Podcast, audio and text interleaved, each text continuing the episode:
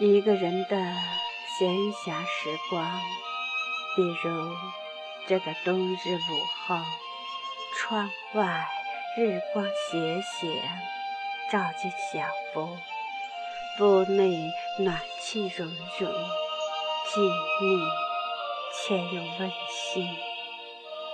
站在书橱，抽出一本经典诗集来读，不读便罢了。若去读，就如同拜访了一位心灵知音。读书得来的充实感是不言而喻的，读书得来的智慧也是不言而喻的。而我以为，世间最有内涵的香气，是从好书的签字里慢慢。散发到读书人的灵魂深处，积年累月，一卷卷读下去，不知不觉读了一身书卷墨香的气质出来，而后才体会“饱读诗书气自华”这句古话是不错的。就在今日，二零一六年十二月十一日，梦蝶申请了自己的主播间。接下来，我便想啊，作为第一篇，我该录制什么内容的节目呢？成就百篇美文，是我一生的梦想。而今被文友们誉为美才女的我。若追溯最初沐浴的霞彩，那要从我的读书历程说起。我之与书笃定情深，读它时聚精会神，说它时滔滔不绝。那么，亲爱的，你且听。我来说，我与书的往事回忆、心得历程。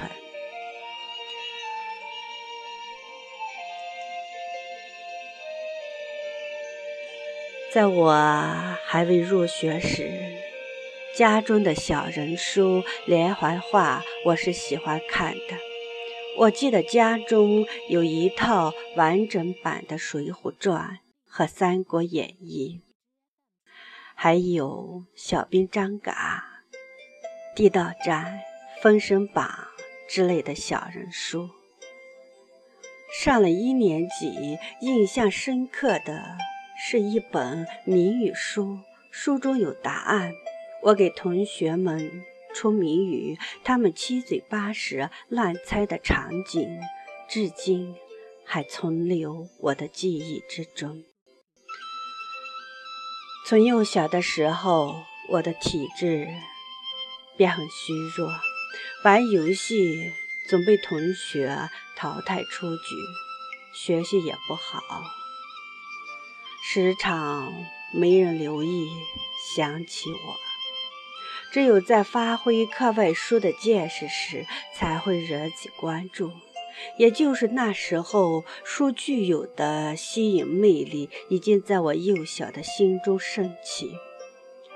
从那时候，我就能够隐约知道，我类同丑小鸭一样卑微渺小的性格，若要得到改变，唯有从读书中能够得到升华。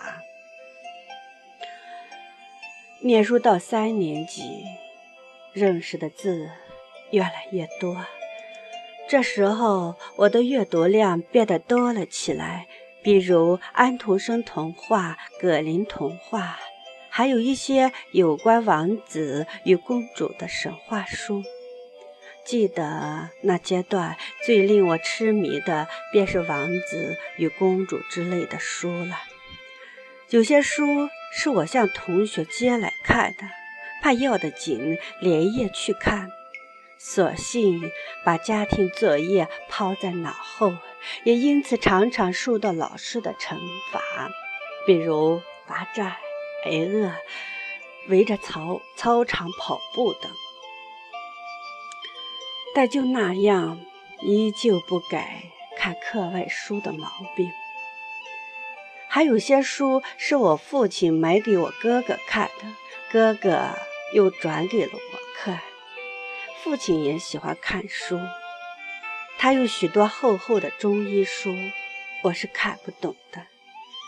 但父亲会给我们订阅少年文学、儿童文学、故事大王的杂志，还有《少年先锋报》。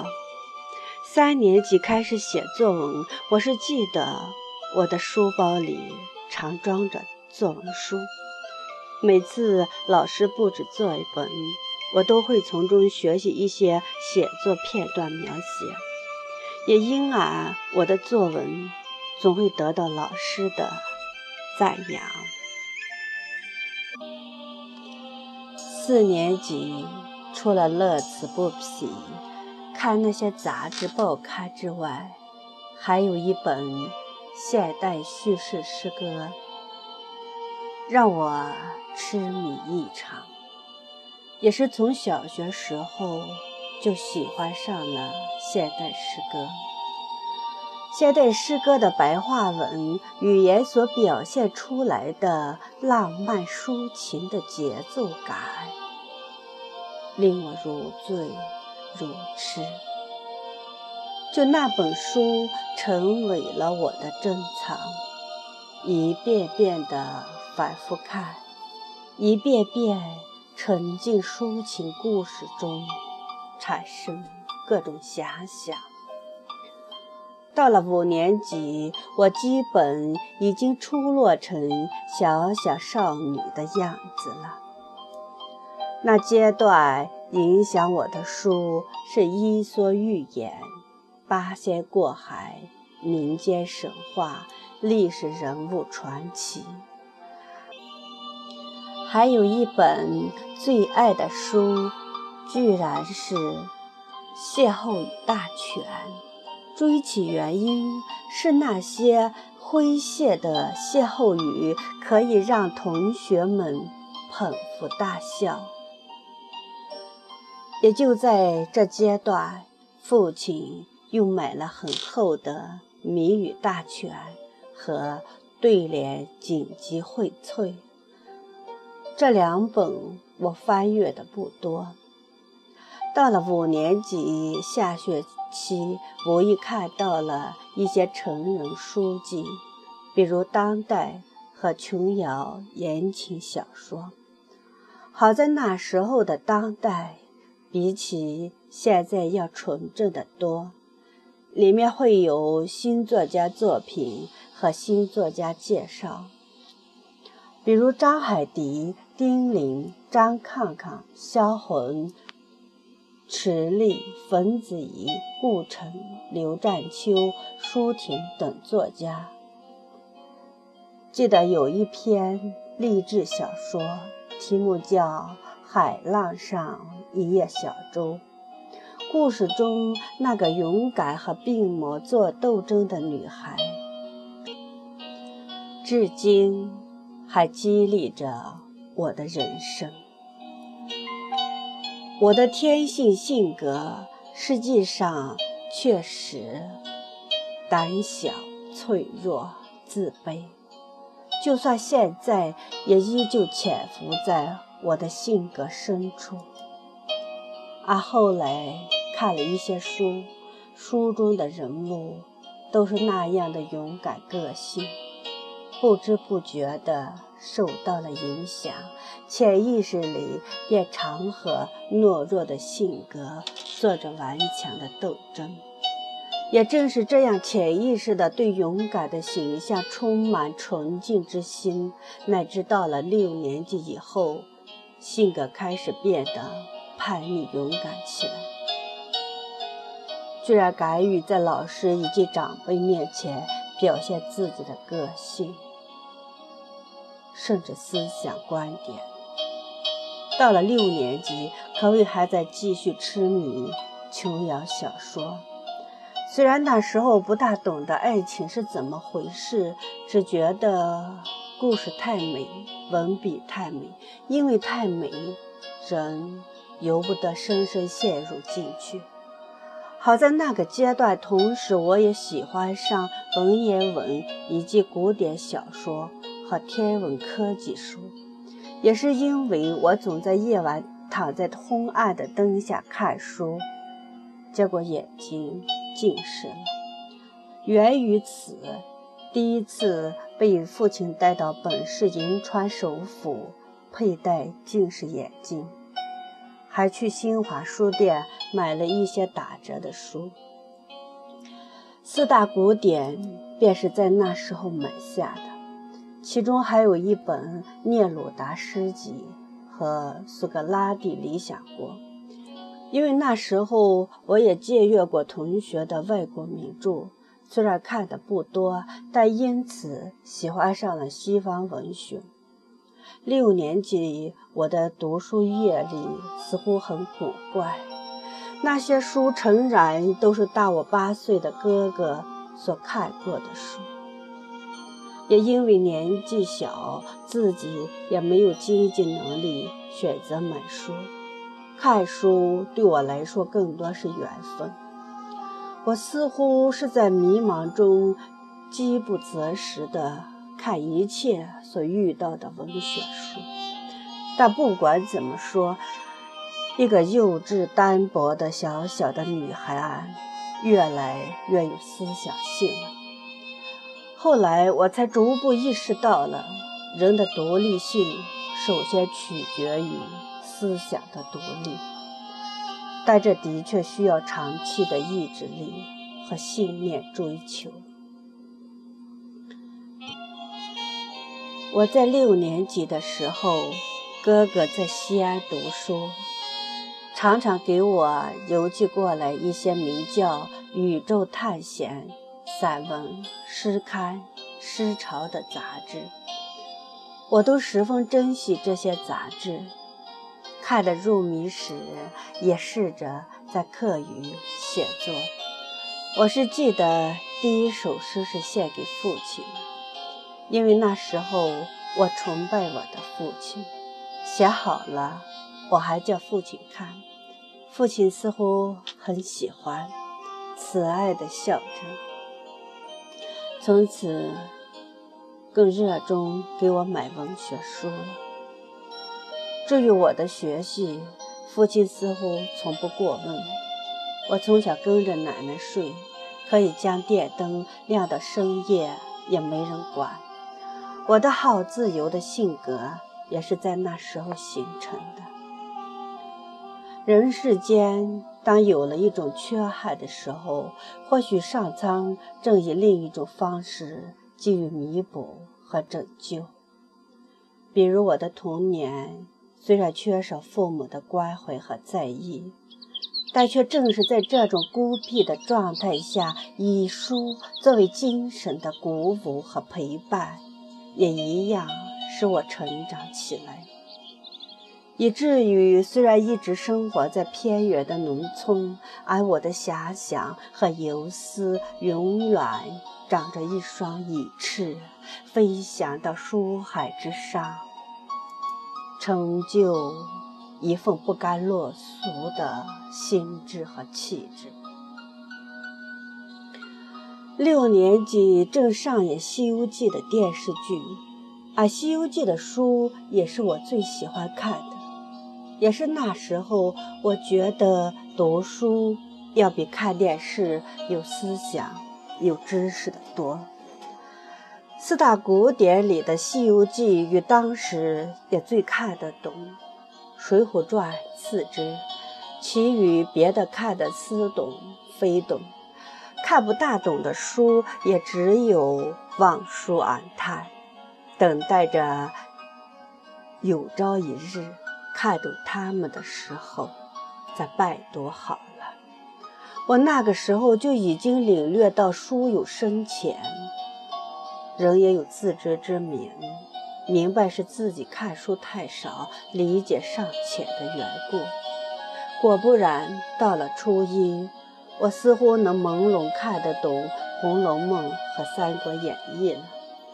但就这一看，从此便不能罢休，逐年都会去重复看这两部书，每次都有新的领悟与感受，似乎是越看越深刻起来。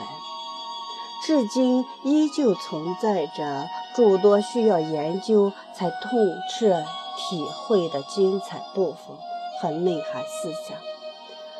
可谓一本真正的好书，就如陈娘，阅读品味越深，而读的人能够读得越深，也就可见细腻理解文学的功夫多多少少是有了。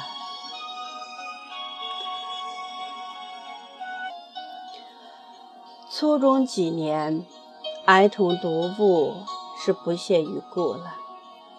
唯有《伊索寓言》时常还看，就算至今，《伊索寓言》依旧还会看看。家中父亲还买了一本民间谚语，以及冯梦龙的《警世通言》，警警世恒言。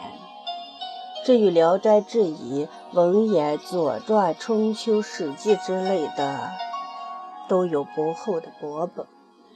因为年纪阅历尚浅，那些书大概只能产生过一些模糊的印象。反倒那阶段最令我痴迷的书，却是宋词和西方哲学以及武侠小说。虽然也看了一些言情小说和世界名著，但就诗词在初中阶段对我影响太深。也似乎是情不自禁的就多愁善感了起来。十四五岁的样子，能懂什么新仇旧怨？如今想来，是那些词话太美，太美了，美到极致，焉得不令人心醉如痴呢？可以说，到了初三，我基本算是有些。读书阅历的女孩了，书看的杂乱高远，也没什么更高的眼界与社会阅历，只如饥似渴般的渴求着一本本文学书来读。好在那时候没网络，所读的文学书都是实体出版书籍，能够出版的书籍。固然有它的文学发行价值在里面，而如今网络时代，网络之间存在了太多糜烂、消注思想灵魂不良的书籍。正如一位哲人说的：“不好的书，也像不好的朋友，可能会把你戕害；而一本好书，如同寄予良师益友。”会使你终身受益。回顾历史长河，古今中外，历经多少文人学者鉴赏流传下来的书籍，该算得上是好的经典读本了。反复读经典之作，受其熏陶，这是我对自身阅读的提升所向。同时，我也常常把这份体验所获分享给我的文友们。我们时代产生的作家，在我当时也只能通过《当代小说月刊》《诗刊》《故事会》《读者》《知音》这些杂志了解到。我虽然拜读古人的诗词小说，同时。也阅读五四时期产生的优秀作品，也是那阶段我喜欢上了郁达夫、朱自清、老舍、巴金的作品。至于鲁迅，我那时候谈不上喜欢；还有三毛和张爱玲的作品，我都不喜欢，只觉得好没意思。相反，我喜欢的。正是金庸、琼瑶、汪国真、席慕容之类的时代作家。谁曾想到了三十岁兴趣正反了个个，所以面对一些好书，不具备一定的阅历，固然会产生理解方面的距离。常听到有人说，某些人因为无知才狂妄自大，这些的情形确实需要引以为戒，切莫发生在自己的身上。真正的学问是没有止境的，求学的路途，一生都需要谦虚吃苦的品质。正如我如今最深的体会，总是产生对自己各方面的不满意。计划中还有许多许多知识技能需要学习，也还有许多书没看够，看过的好些书还需要温习重读。每每在写作中感到功夫浅薄、惭愧之余，总感觉时间不够，还抱怨自己。记忆力差了，贪玩多了。有一次和教我摄影的师傅谈话，说到学习的问题，我说我若再老些就不学了。如今还正在中年，该是要多学的。年已过六旬的师傅却说，老了也得学。一句话突然令我所悟，于是。连在师傅说的对，朝闻夕死是一种学习精神，不该有年龄上的区别。我当把这种求学的精神树立起来，成为自身修为的气质形象，一直到生命的尽头。师傅这才沉默不语，我便知道他老人家满意我的回答了。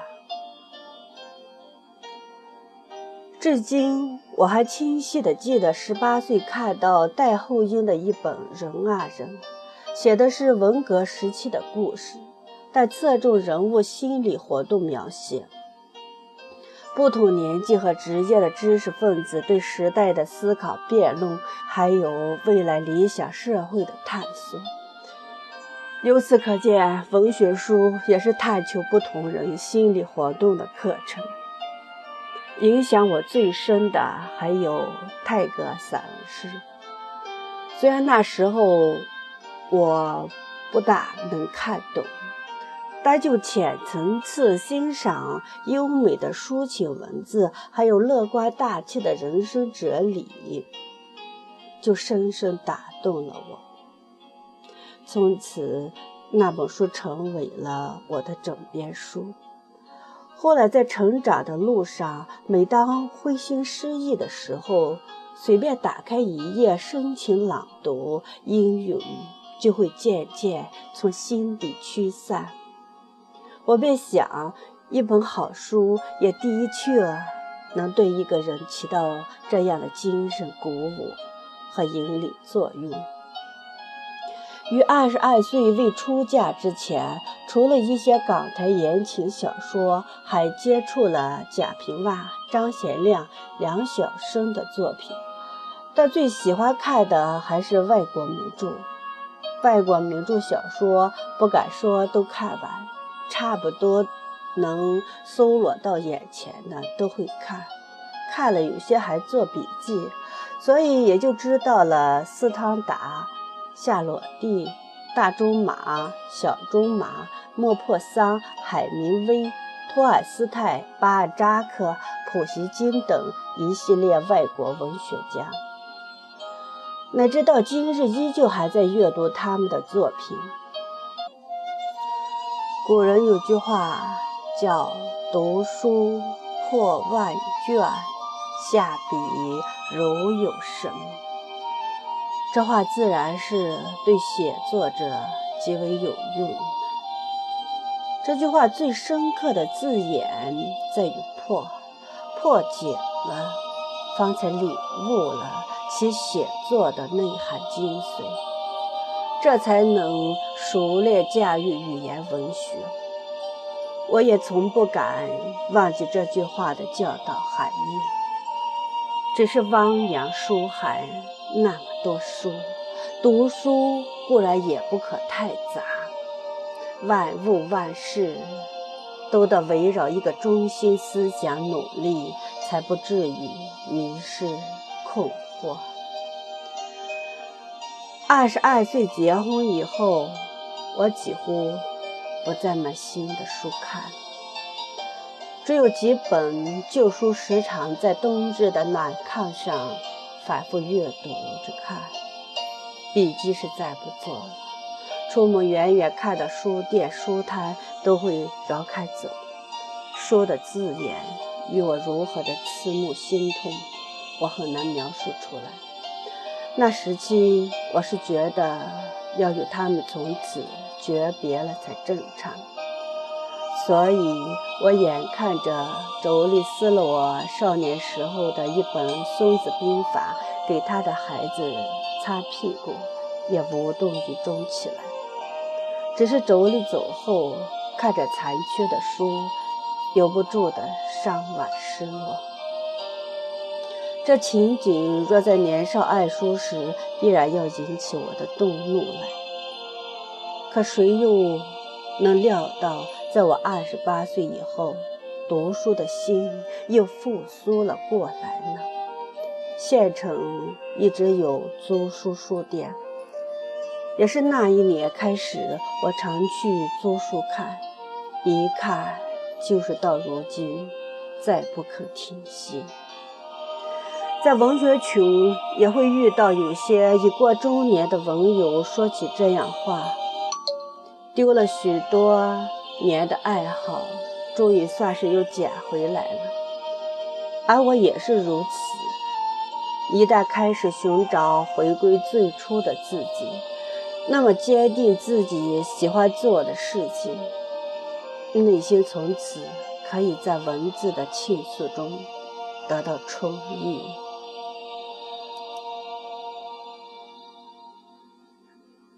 我到了三十二岁那年，学会了上网。开始练笔细作，常去文学论坛发帖，并陆续在书店买了许多经典书籍阅读。鲁迅的书也就在那一年反复看了半年，终于深刻体会一位文学巨匠的文笔功底。还有一本《台湾散文鉴赏词典》，我反复阅读了大半年。此书收录了台湾七十五位散文作家的优秀作品，每一篇都是学习的佳帖，况且都有点评赏析文。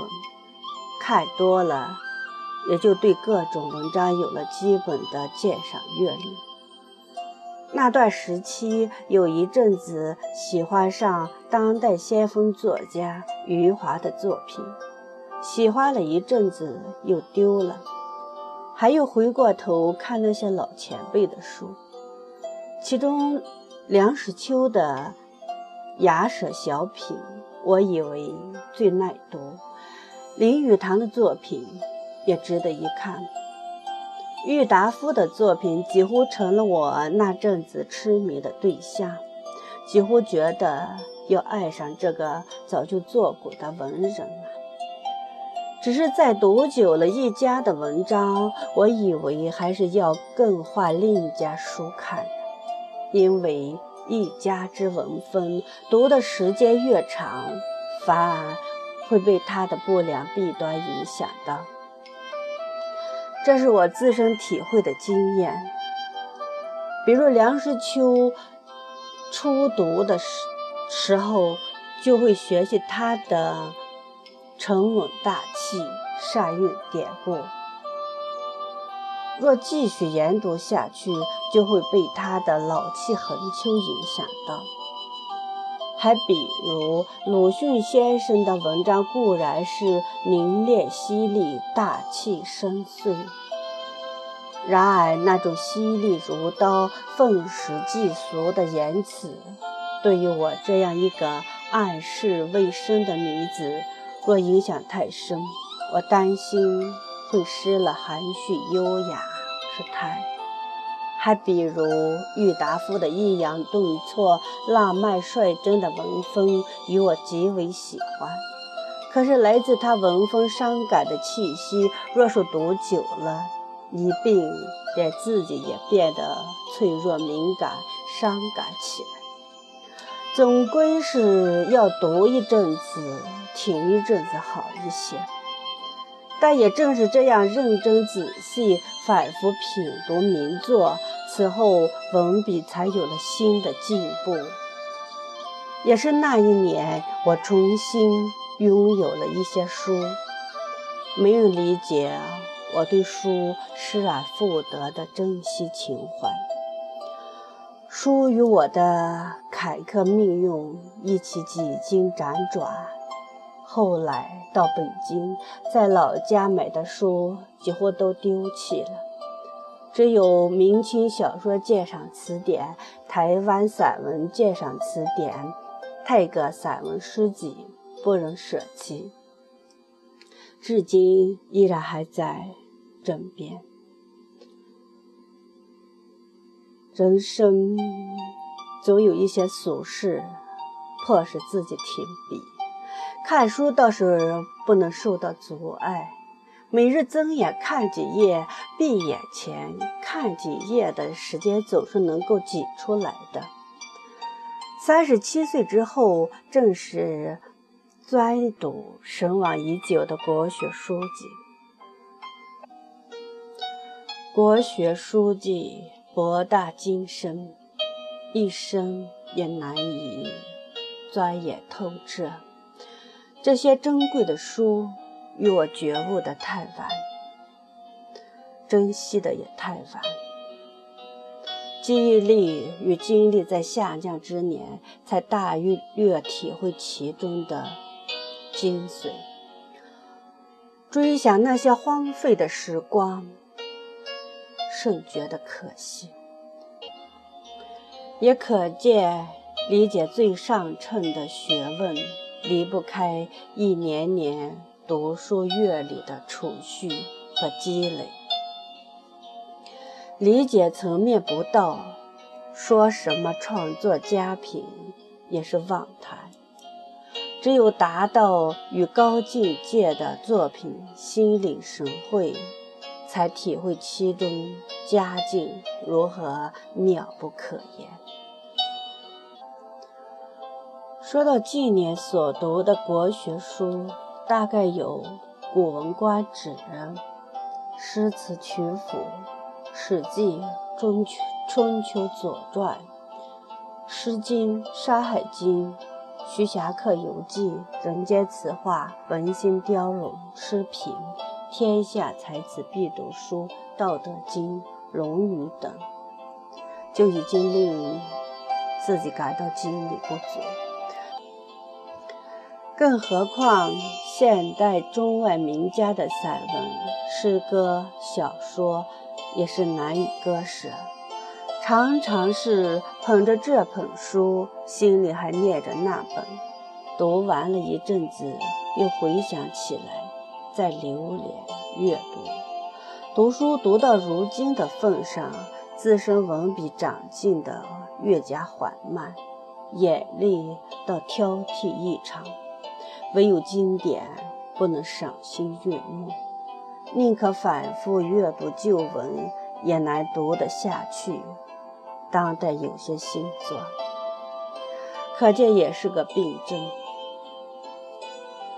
如今网络社会，看书就更方便便宜了。比如天涯读书在线这样的读书网站，只要肯搜索。天下文章是读不完的。若要觉得这样搜索网站太杂乱，下载读书的软件，比如我比较喜欢掌阅这个读书软软件。这二三年里，陆陆续续也下载了有八九十本各类文学书籍，下载一本大多也就两三元不等。价格要比纸书便宜许多，但许多人还是喜欢读书的感觉，认为闻着油墨香，在一个闲暇的时光，静静地翻阅着书的扉页，一张张心情充满了书卷气息，也是极为享受的。而我也喜欢这样的读书感觉，所以那类值得收藏摆的书，也会去西单书店或者当当网买来储放在书柜中，只抽出一本急需要攻读的放在枕边。得闲时，靠着床头的软垫，捧起书，一页一直读下去，任时光老去，也不觉得虚度。我与书一往情深，从幼年时伴随我到至今。读它时，正是天真单纯的年纪。心中再无半点世俗的杂念，书与我不离不弃，世事境迁，到如今，有多少已经物是人非，抛弃离散，唯有书还在枕边与我共语，也是书以无声的语言。填充了我空虚寂寞的日子，我宁愿是一本书的化身，去承传他们的精神。